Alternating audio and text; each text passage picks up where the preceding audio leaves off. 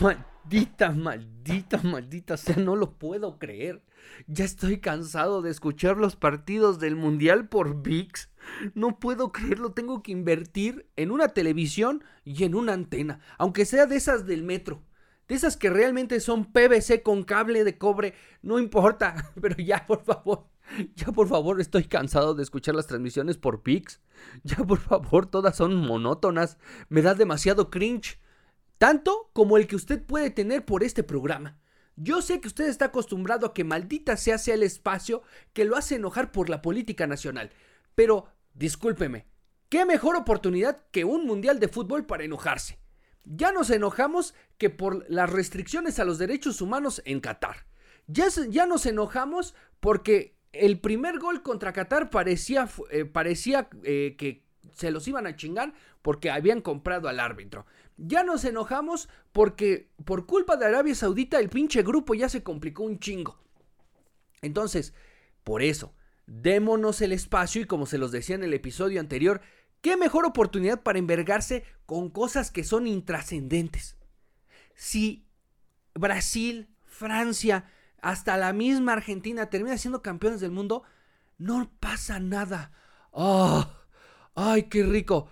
Qué rico poder tener emociones con cosas que no van a destruir la normalidad en la que vives. A diferencia de lo que hemos vivido los últimos años, o sea, del último mundial a este, verga, la cantidad de cosas que han pasado. Pandemia, probable guerra, este, regresar a las actividades, crisis económica, eh, empoderamiento de gobiernos autoritarios. No mames, por eso qué rico poder tomarse unos días para decir, chinga tu madre, pinche tata de mierda, y no pasa nada.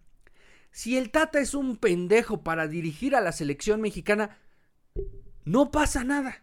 No van a querer destruir ninguna institución, no van a cooptar ningún poder, no van a desperdiciar recursos públicos, no van a destruir una selva, no van a este, dejar impune muchos delitos, no va a aumentar la violencia. Bueno, al menos no la que conocemos y a la que nos hemos acostumbrado los últimos años aquí en el país. Y cuando digo últimos años me refiero a los últimos 100, top 50.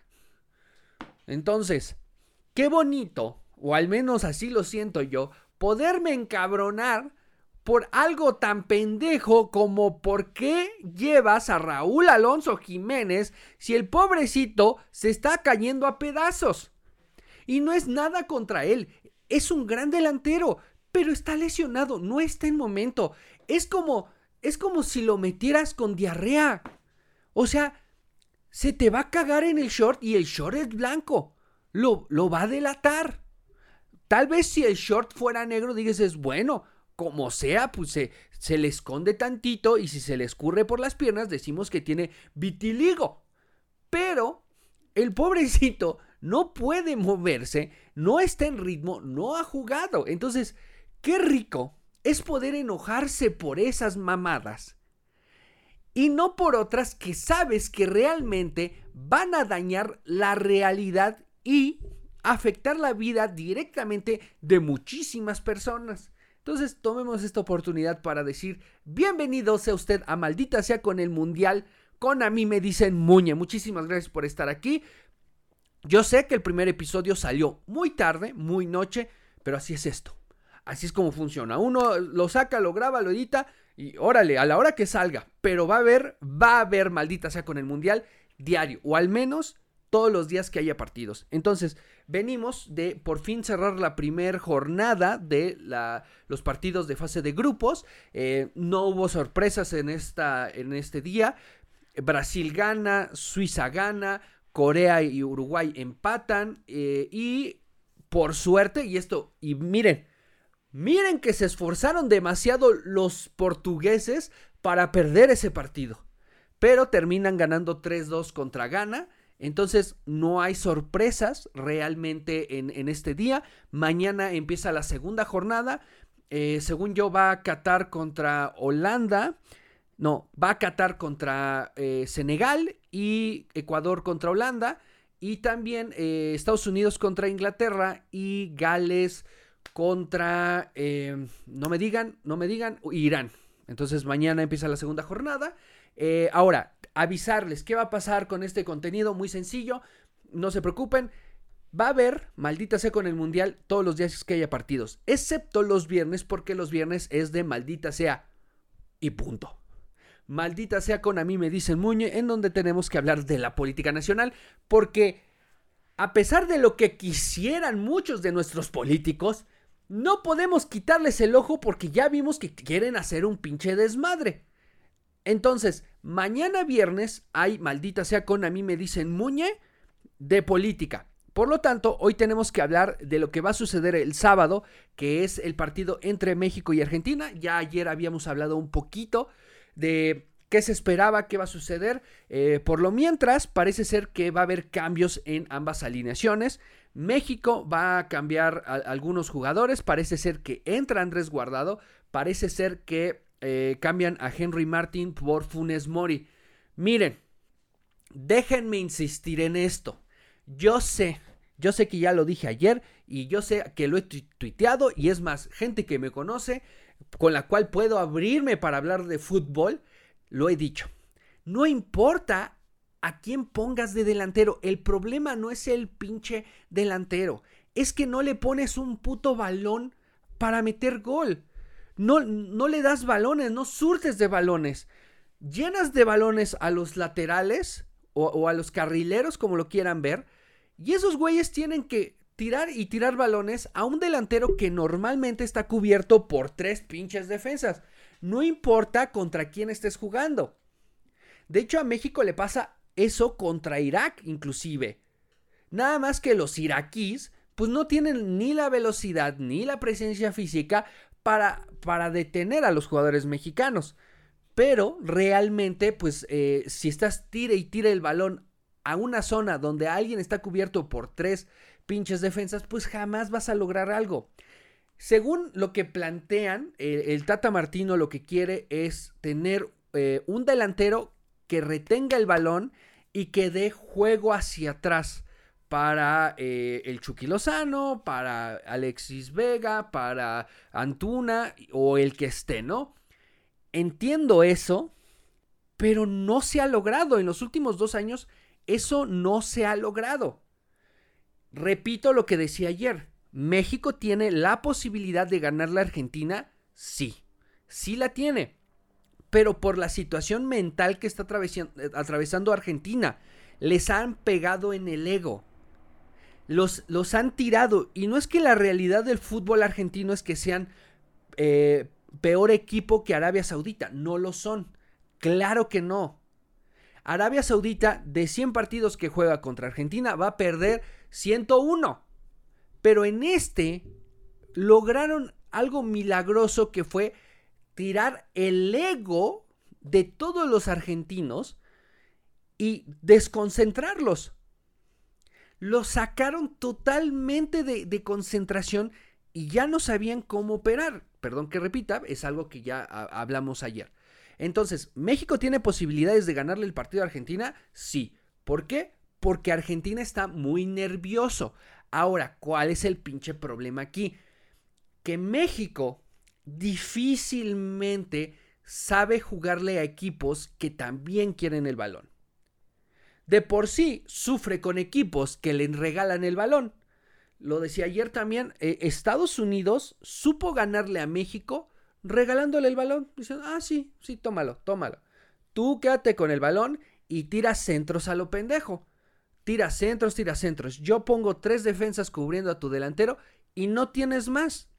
Y no tienes más porque tu contención o tu enlace entre, entre la delantera y, el medio campo está muy atrás o está pegado a una banda. Si tuviera un 10, como suele tenerlo México, es decir, un segundo delantero que está detrás del el principal o el punta, por así decirlo, Normalmente ese es el que surte de balones. Eh, Cuauhtémoc Blanco jugaba de eso, de, de surtir balones, de ser un 10 que se mueve a ambas bandas, pero que brinca la línea para que el delantero tenga el balón libre. Y si no, está ahí para los rebotes, pero es un enlace entre medio campo y el delantero. Es un jugador, es el 10, ¿no? Lo que se acostumbra que sea el 10 es la posición que Messi ha jugado casi toda su vida. Messi siempre ha tenido un delantero a quien surtirle de balones. Nada más que teniendo un delantero, obviamente se le abren los espacios para poder meter goles. México con el Tata Martino no tiene eso. La opción que se le presentaba era Cendejas, pero cuando tienes un técnico tan, pero tan limitado y con problemas de ego, porque eso es lo que tiene el Tata Martino, le dicen, oiga, y Cendejas, oiga, y Cendejas, oiga, y Cendejas, y entonces le dicen, no, pues este, aguántanos porque no sabemos qué onda con Cendejas, porque nos tiene que firmar un documento de que va a jugar con nosotros. Entonces, públicamente antagoniza con un jugador que podría jugar para la selección mexicana, para este mundial, o para el que sigue, o para el que sigue. Cendejas es un muy buen jugador que te sirve como enlace, ¿no? Como un 10, aunque no lo sea tal cual. Pero una vez más, el Tata Martino no juega eso. El Tata Martino quiere jugar a retener el balón y en una de esas le das el balón exactamente al delantero, clava el gol y nos echamos para atrás o, contenemos el balón. México ha sufrido cada vez que intenta quitarle el balón a alguien o a un equipo que juega con el balón. Le pasó contra Colombia, le pasó contra Uruguay, le ha pasado, por ejemplo, contra Canadá. Canadá es otro equipo que quiere el balón y lo vimos ayer contra Bélgica. Eh, le gusta tener el balón, le gusta insistir, le gusta atacar, nada más que lo que les falla es meter goles. Contra México sufre mucho, sufrió mucho en el Estadio Azteca para meter goles, inclusive en Canadá cuando jugaron en eliminatorias, solamente pudieron meter dos goles y les metieron uno. O sea, eh, México estuvo muy cerca de empatar ese partido. Ahora que juegan contra Bélgica, Bélgica tiene una y órale, a cobrar todos. Canadá tuvo varias y no las supieron, eh, no, no supieron concretar. Y a eso súmale que tienes un pinche penal y tú todo inocente vas contra Thibaut Courtois y dices, ay, se lo pongo aquí en la izquierda. No mames, a Thibaut Courtois tienes que amarrarle los pies y las manos, sedarlo y en una de esas también te ataja el pinche penal. Entonces los canadienses se pasan de inocentes, pero saben jugar muy bien con el balón. Saben tenerlo, saben retenerlo, saben recuperarlo y saben jugar, saben llegar al área. El problema es que llegando al área, pues no la clavan. Ahora México se va a enfrentar contra una Argentina que sí está desconcentrada, que sí está golpeada en el ego, pero que preocupantemente está urgida por ganar, que tiene la imperosa necesidad de ganar. Entonces, Argentina va a hacer unos cambios para poder acoplarse a lo que necesitan, eh, que es ganar y meter goles. Porque no sabes qué pueda pasar entre Polonia y eh, Arabia Saudita. En una de esas gana Polonia o en una de esas gana este, Arabia Saudita y se te complica aún más el pinche, eh, el pinche grupo. Lo que le conviene a México es no perder. México tiene la ventaja de haber sacado un punto en la primera fecha. Si saca otro, como se los decía ayer, tiene la posibilidad, la posibilidad, tampoco es que vaya a ser muy sencillo, pero tiene la posibilidad en el tercer juego sacar los tres puntos, más dos que sacó en anterior, cinco. Con cinco puntos combinado con resultados, lo logras teniendo dos puntos y si Polonia y, Arabia Saudita empatan, eh, tienes la posibilidad de inclusive quedar como líder de grupo. Pero eso es en las matemáticas que te quieres contar para dormir tranquilo, ¿no? Para que no te dé la pinche ansiedad. Los argentinos tienen la imperosa necesidad, no solamente para pasar a la siguiente fase, sino también por ego porque vienen construyendo esta fantasía de la Argentina superpoderosa, de la Argentina que ahora sí lo va a lograr, de la Argentina que va a arrasar con el Mundial, lo vienen construyendo desde la Copa América. No, va, no, no se vio reflejado en este partido contra Arabia Saudita. Entonces tienen esa necesidad. La necesidad les puede jugar a favor, inspirarlos y romperle la madre a México al estilo Costa Rica. O los puede desconcentrar y en una de esas aprovecha México y ¡pum! Se los chinga y vámonos de regreso todos a tomar mate, mano. Para mí el resultado va a quedar en la probabilidad, ¿no? Eh, todos sabemos que las probabilidades aumentan si eres más talentoso, si eres, eh, tienes mejor grupo, si tienes eh, mejor relación entre los jugadores, si juegan mejor, si tienes variantes tácticas, ¿no? Eso normalmente cuenta para, para jugar y para las probabilidades. Pero yo creo que en este momento lo que tenemos que preguntarnos es, ¿qué es más probable? Que Argentina juegue dos partidos malos de manera consecutiva o que México por fin entregue el mejor partido que haya jugado en la era Tata Martino. Y pueden ser los dos, que Argentina juegue muy mal y que de repente México haga su mejor partido. Pero también, y esto lo sabemos, Argentina lleva muchísimos partidos jugando muy bien y México lleva muchísimos partidos jugando mal. Por eso es que nos tenemos que amparar a la mínima probabilidad, amparar a lo improbable, que es que Argentina juegue dos partidos muy mal y que México por fin juegue un partido muy bien. Porque por más porras que le echen a México y por más porras que digan, bueno, es que se sacó el empate, México contra Polonia no juega bien porque no aprovecha de las facilidades que les da el equipo, no aprovechan que Ochoa les eh, ataja el penal. México no sabe concretar y repito, no es culpa de los delanteros. México ha probado Funes Mori, eh, Chaquito Jiménez, Henry Martin, eh, Laines, este, ¿quién más? Funes Mori, Raúl, Raúl Jiménez, ha probado con muchísimos delanteros y no. De hecho, el que, de los que más tienen goles en esta era es el Chucky Lozano.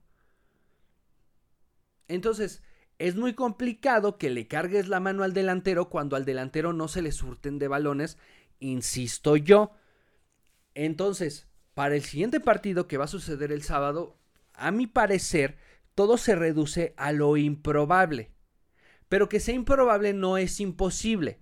Eso improbable aumenta dadas las circunstancias y dadas las circunstancias de Argentina, porque nosotros sabemos cómo se pone Argentina una vez que ha sido exhibida. Lo que sucedió en, el Mundial pasado contra Islandia, que empatan el partido, orilló a que jugaran el peor partido que se le ha visto a Argentina contra Croacia. ¿Por qué? Porque venían tan desconcentrados de no haber podido avasallar con Islandia que contra Croacia, Croacia se los come, se los devora porque seguían pensando en cómo la cagaron allá.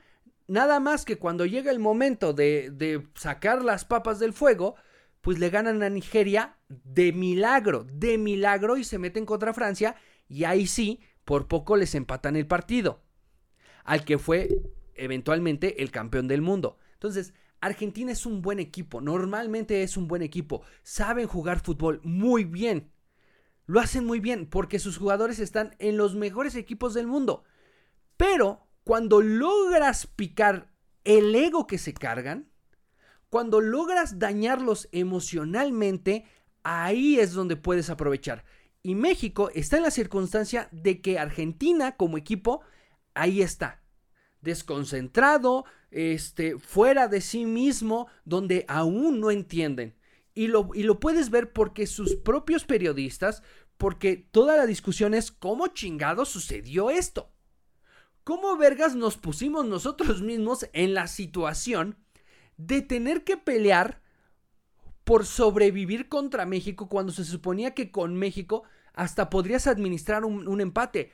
Hoy Argentina no se puede dar el lujo del empate porque si en una de esas gana Polonia, entonces lo dejan por segunda fecha consecutiva en el último, en el último este, lugar de la tabla. dependiendo del el resultado del este, de la tercera jornada, dependiendo del resultado de Arabia Saudita y México, necesitando que Arabia Saudita le gane a México para que se vaya como primer lugar y ganándole a Polonia sí o sí. Y con diferencia de goles, ¿no? Entonces, claro que Argentina viene con una, una desesperación y una urgencia. Eso puede a México afectarle en dos sentidos. Uno, en el sentido de que van a salir eh, inspirados, necesitados, furiosos, eh, extremadamente concentrados o aún sin asimilar la frustración de haber perdido el primer partido, con el ego dañado, con el autoestima en el piso, eh, nerviosos y que eso México lo pueda aprovechar con las pocas herramientas que tiene, con las pocas variantes que tiene, con las pocas probabilidades que tiene. Entonces, hoy en día, todo está en una cuestión de fe. México puede ganar, claro.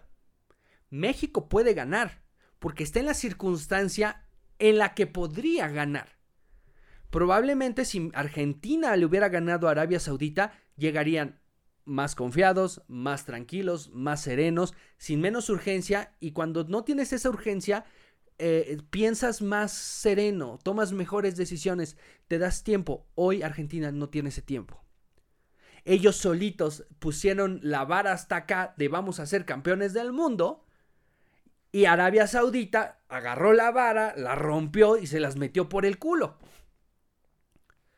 México tiene la posibilidad, pero como se los decía, estamos jugando o estamos amparándonos y poniéndole una veladora a la improbabilidad, que es que Argentina juegue dos partidos malos consecutivamente.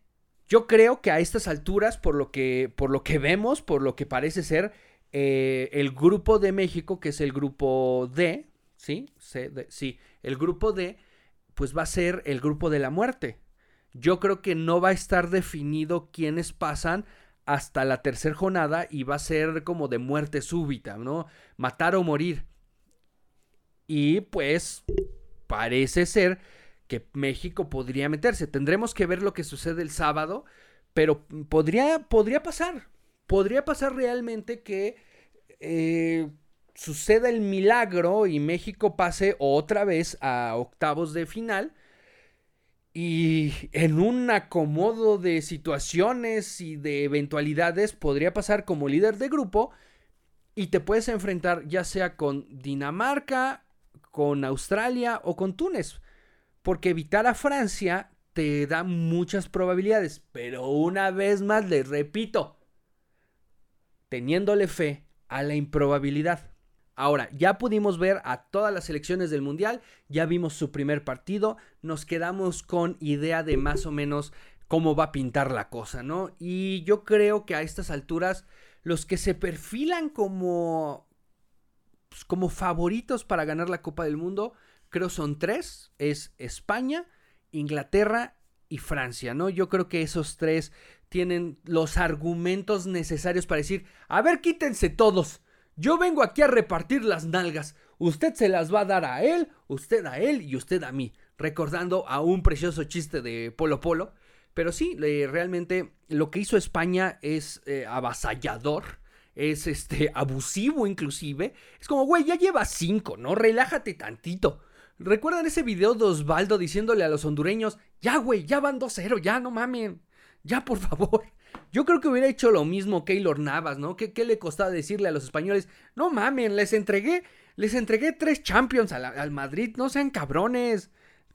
oigan, tiempo. Todavía va Keylor a despedirse de todos. Por favor, Keylor, ten, tantita dignidad.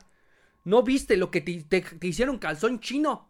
Entonces, eh, España se ve muy fuerte, se ven muy rápidos, se ven eh, realmente muy concentrados. Yo creo que es el principal candidato para ser campeón del mundo. Eh, lo que hace Inglaterra también se me hace impresionante. O sea, juegan muy bien. Se me hacen como Canadá, pero jugando bien. Canadá juega muy cabrón, insisto. Insisto, perdón que insista en esto, pero Canadá, a mi parecer, juega muy bien. Nada más que son muy inocentes. Que es en el área, es donde más mañoso tienes que ser, es donde mayor oficio debes de forjar, es donde más cabrón te tienes que poner, debes de sacar realmente como el, alambre de púas y decir, quítense cabrones, que ahí voy. Entonces, es en esa zona donde son más frágiles, donde, donde no saben cómo operar, donde se los comen los nervios. Inglaterra tienen demasiado oficio, tienen demasiada historia, tienen demasiada infraestructura de fútbol para que güeyes que tienen menos de 25 años, menos de 28 años, tengan la personalidad para pararse en el área del rival y clavarla. Ya veremos cómo juegan contra Estados Unidos, que es otro equipo muy fuerte. Creo que eh, va a ser un muy buen partido. Me, interesa bastante ver, ver, ese partido, pero ya por ya quiero verlo con Martinoli. Necesito invertir en eso. Por favor, apoyen, vean estos episodios para que yo me pueda comprar una televisión. No mamen, estoy harto de verlo por VIX, insisto. Pero peor, peor que ver los partidos del Mundial por VIX es verlos por alguna transmisión ilegal. Ah, no mames. Tener que tragarte a un este, ¿cómo se dice? Un eh, narrador chileno, uruguayo o argentino. Ay, madre santa, madre santa. Y peor aún, si tienes que escucharlo de alguna transmisión árabe.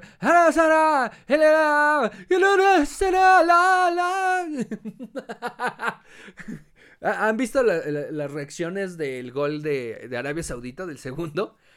Me encantó. Me mamó. Eh, entonces, tenemos a, los favoritos. Como decía, ya hablamos de España. Inglaterra juega muy bien, insisto. Tendremos que verlo contra Estados Unidos. Pero se me hace un equipo muy sólido. Tienen jugadores muy experimentados y tienen jugadores muy nuevos con mucha velocidad, con mucha presencia y con mucha experiencia en una de las ligas más difíciles del mundo, que es la liga inglesa. Y digo difíciles porque un día el campeón puede ser el City o el otro puede ser el Leicester, ¿no? Es muy competitiva y casi todos están en un nivel alto. A diferencia de la Liga Española, que por ejemplo siempre se están peleando entre eh, el Atlético, entre el Madrid y el Barcelona. Y a veces se te cuela el Sevilla o a veces se te cuela, eh, no sé, el Betis, pero en quinto lugar. Eh, o por ahí anda el español peleando puestos de Europa. Pero, pues sí, normalmente son esos equipos y los demás se dan en la madre por permanencia, por puestos en la Europa League y así. Pero em, creo que el equipo de Inglaterra es, es muy fuerte. Se vio contra Irán. Irán no tiene tanto, pero Inglaterra, a pesar de lo que vio, no se complicó y pum, seis goles, ¿no? Nada más que sí tiene, se desconcentraron y les metieron dos. Algo que a España nunca le pasó. España, otro, y otro, y otro. Parecía ratero del aeropuerto, cabrón. A ver, ya, ya bolsé esta maleta, déjame, me chingo la que sigue. Así. Entonces, eh, muy bien por, por España. Y, eh, ¿y quién más? Francia. Francia, otro que se, se desconcentra y no saben qué hacer. No sé si les gana el que vienen fríos y vienen de realmente seguir haber jugado dos semanas antes, pero en chinga recuperan, dicen, un momento, un momento, nosotros somos los campeones del mundo, ¿no? ¿Por qué les estamos dejando ganar a, estos, a estas niñeras de canguro? ¿Eh? ¿Por qué dejamos que nos metan gol estos pinches cuidalacranes? A ver, explícame por favor. ¿Por qué nos estamos humillando ante estos este, cargadores de koalas? Entonces, se aplicaron, Francia recuperó pues el equipo, recuperó el juego, se tomaron el tiempo que Argentina no se tomó, porque creo que Argentina ya no le dio tiempo. De repente, ¡pum! Dos goles y tienes 20 minutos para recuperarte, o sí, 20, 25 minutos, pues no les alcanzó, no lo lograron y les surgía ganar, ¿no? Golear. Y, y Francia entendió que, bueno, se nos fue una, a ver, el que, a ver, Vamos a empatar. Primero, vamos a empatar. Creo, el hecho de, haberse recuperado los hace también favoritos. El no haberse desquiciado, el no haber perdido su estilo de juego, hace, hace que, que, tengas miedo de enfrentarte a Francia. Porque puedes meterle un gol, pero ya ves que eso no los, no los saca de su juego, no les quita el estilo. Entonces tampoco es que le puedas meter un gol y te encierras, porque no va a ser tan sencillo. Eh, y Brasil, pues sí, juega bien, pero no creo, no creo que Brasil eh, vaya a ser campeón del mundo. Pero miren, ¿quién soy yo? Un pendejo. Y miren, lo traigo, mi Brasil de siempre, de toda la vida. Pero eh, siento que aún le falta. Ya tendremos que ver los, los segundos partidos de todas las elecciones para llegar a conclusiones más claras, ¿no? Ahorita podemos tener a alguien como un pendejo y después descubres pues que sí trae juego. Pero hasta este momento, terminada la primera jornada de la fase de grupos, parece ser que España, eh, Inglaterra y eh, Francia se perfilan como los favoritos para pelear las semifinales. Y lo que muchos se preguntarán es, ¿quién va a ser el caballo negro de esta Copa del Mundo? Yo, si tuviera que apostarle a un caballo negro de la Copa del Mundo, sería Japón. Sí, sí, sí, sí, sí, sí, porque son un equipo muy disciplinado y creo que han llegado a ese punto que tanto buscaban, que era jugar bien con la pelota y concretar los goles. Obviamente para que le ganen a Alemania, Alemania tuvo que ser cómplice jugando mal, pero pero Japón aprovechó las oportunidades que tuvo. Nada más que ahora se va a enfrentar a España y, esa es una desventaja, pero también, bueno, no ahorita, pero es el tercer partido, eh, pero también tiene la posibilidad de enfrentarse a Costa Rica y sacar una ventaja ahí. ¿No? Entonces yo creo que Japón puede ser el, caballo negro, pero eso es viendo la primera jornada. Quién sabe, al rato parece, al rato Costa Rica le, le mete siete y ahora resulta que son el caballo negro y, se meten. se meten así de, con cuatro puntos, ¿no? Le ganan a Japón 7-0 y empatan con Alemania y vámonos. Entonces, eh, puede ser, puede ser Japón el caballo negro. Creo que son un equipo que por, por la nación que representan son muy disciplinados y ya han ha logrado eso que Canadá aún no tiene, que es el ser mañoso. No, no, no, es, no, no me refiero a una maña de hacer trampa, sino tener el oficio de poder aprovechar de los errores del rival. Lo que pasa cuando eres un equipo que no tiene oficio, que no tiene experiencia, crees que vas a ganar los partidos siendo mejor que el rival. No, no, no, no, no. Los partidos se ganan aprovechando los errores del rival. Obviamente, para aprovechar los errores del rival, tienes que ser bueno y tienes que ser efectivo. Por ejemplo, lo que le pasa a Ghana eh, el día de hoy es que eh, Portugal se equivoca mucho, pero Ghana, como no tiene el oficio, como no tiene la experiencia, se le va el partido. Pero Ghana tuvo la oportunidad de empatar ese partido. Es más, ustedes lo vieron. Al final, eh, Diogo Costa regala un balón porque no está concentrado, porque no ve que atrás de él está todavía un jugador de gana, pone el balón en el piso y el jugador de gana, por la emoción de ver que su trampa funcionó, se resbala tratando de recuperar ese balón. Y una vez que, a pesar del resbalón, logra deshacerse de, de Diogo, no mete el balón porque se tarda demasiado y le caen los defensas. Entonces, obviamente, un equipo con oficio aprovecha todas esas debilidades. Y, de eso se trata a lo que me digo, a lo que me refiero con, la maña, con el oficio. Obviamente, pues hacer trampa está mal. Pero hoy en día, con el VAR y, con el, ojo de halcón, pues está difícil hacer trampa. Está, está difícil que aproveches de las limitantes físicas de los árbitros para poder ganarle a tu rival. Ya no está eso. Entonces, ¿qué tienes que hacerte de oficio, de ser más inteligente, de esperar el error, el error del rival para en ese momento ser efectivo y ganar un partido? Eh, es lo que pasó, por ejemplo, con, con Brasil. Brasil es un equipo con mucho oficio. Serbia no les abría el partido. Serbia jamás les entregó el partido. Se equivocaron una vez. Brasil tuvo el oficio de aprovechar esa oportunidad y a la segunda meten un pinche golazo que nadie cubre porque Serbia ya está fuera de su estilo, ya, ya perdió el juego y necesita irlo a empatar. Porque a la otra juega contra Suiza y luego contra Camerún. O al revés, no me acuerdo. Pero, eh, pues es, eh, es lo que pasa. Los equipos con oficio te ganan. Te ganan partidos aprovechando los errores que ofrezcas. Argentina es así como le gana a México en el 2006 y en el 2010. Holanda es como le gana a México en el 2014.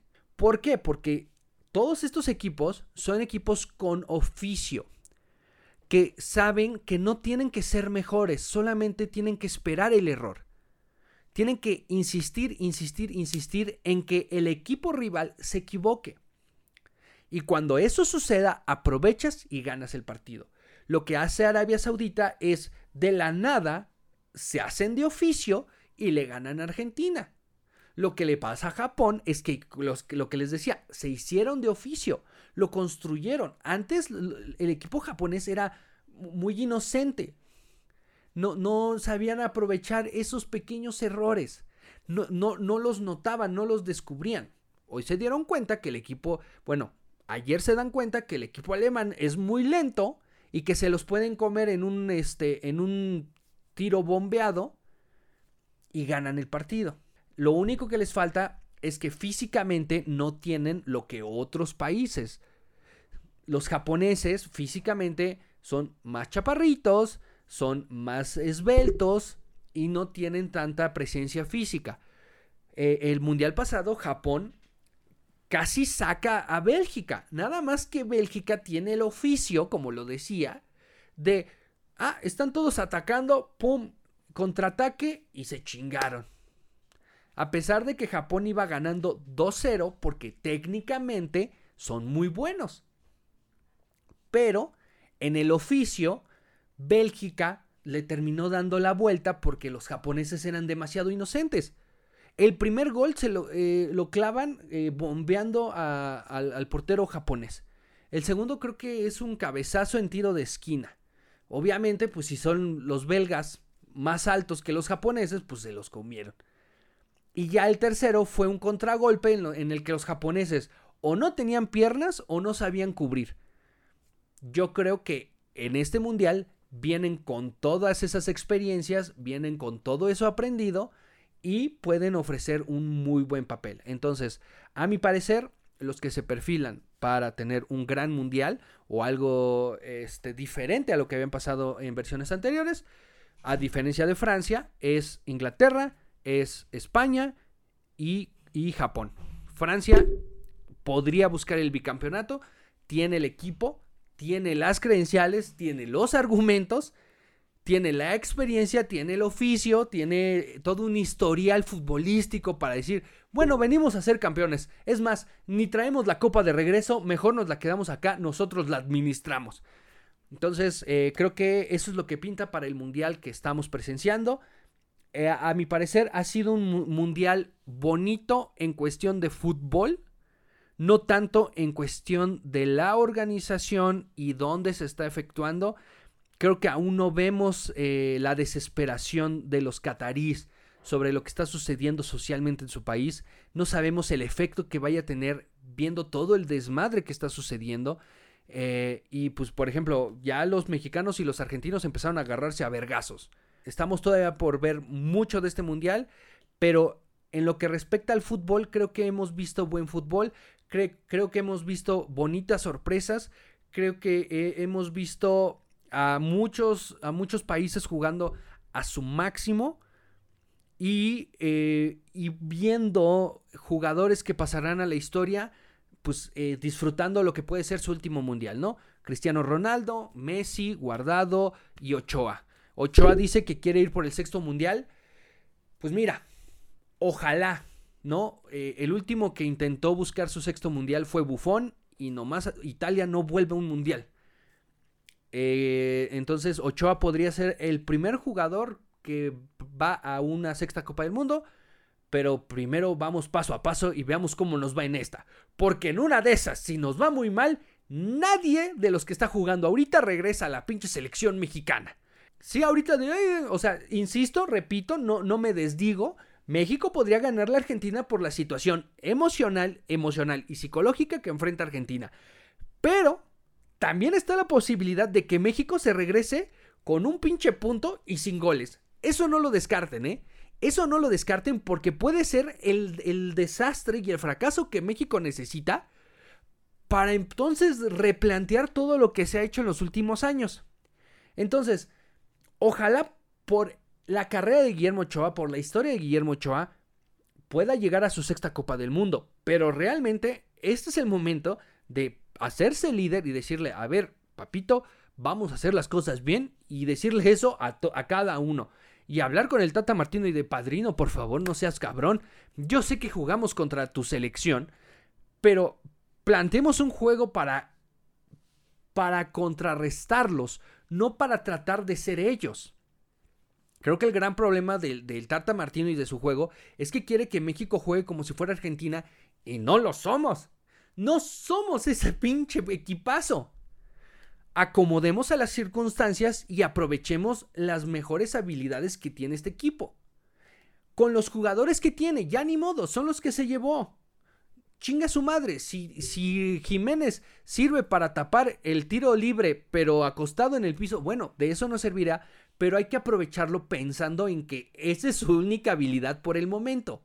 Repito, no es nada personal contra Jiménez, es simplemente que no está. Ojalá se recupere y que para el próximo mundial sea este killer que México ha esperado desde, no sé, Borghetti. Pero hoy en día, este, David Luis y, y no sé, bailar hula hula, le han dañado el cuerpo y no está en condiciones. Pero tal cual como les decía al principio del episodio, démonos la oportunidad de encabronarnos por cosas intrascendentes démonos ese espacio para poder disfrutar de algo que nos apasiona, pero que realmente no va a cambiar nuestra vida para nada, a menos que seas de la selección mexicana. Entonces, démonos ese espacio y sigamos trabajando para mejorar el mundo en el que vivimos o la realidad que nos toca eh, percibir. Pero este, por el momento, démonos este espacio para disfrutar tantito de cosas realmente intrascendentes. Muchas gracias y nos escuchamos mañana. Que hay maldita sea porque tenemos que hablar de la pinche marcha del ego.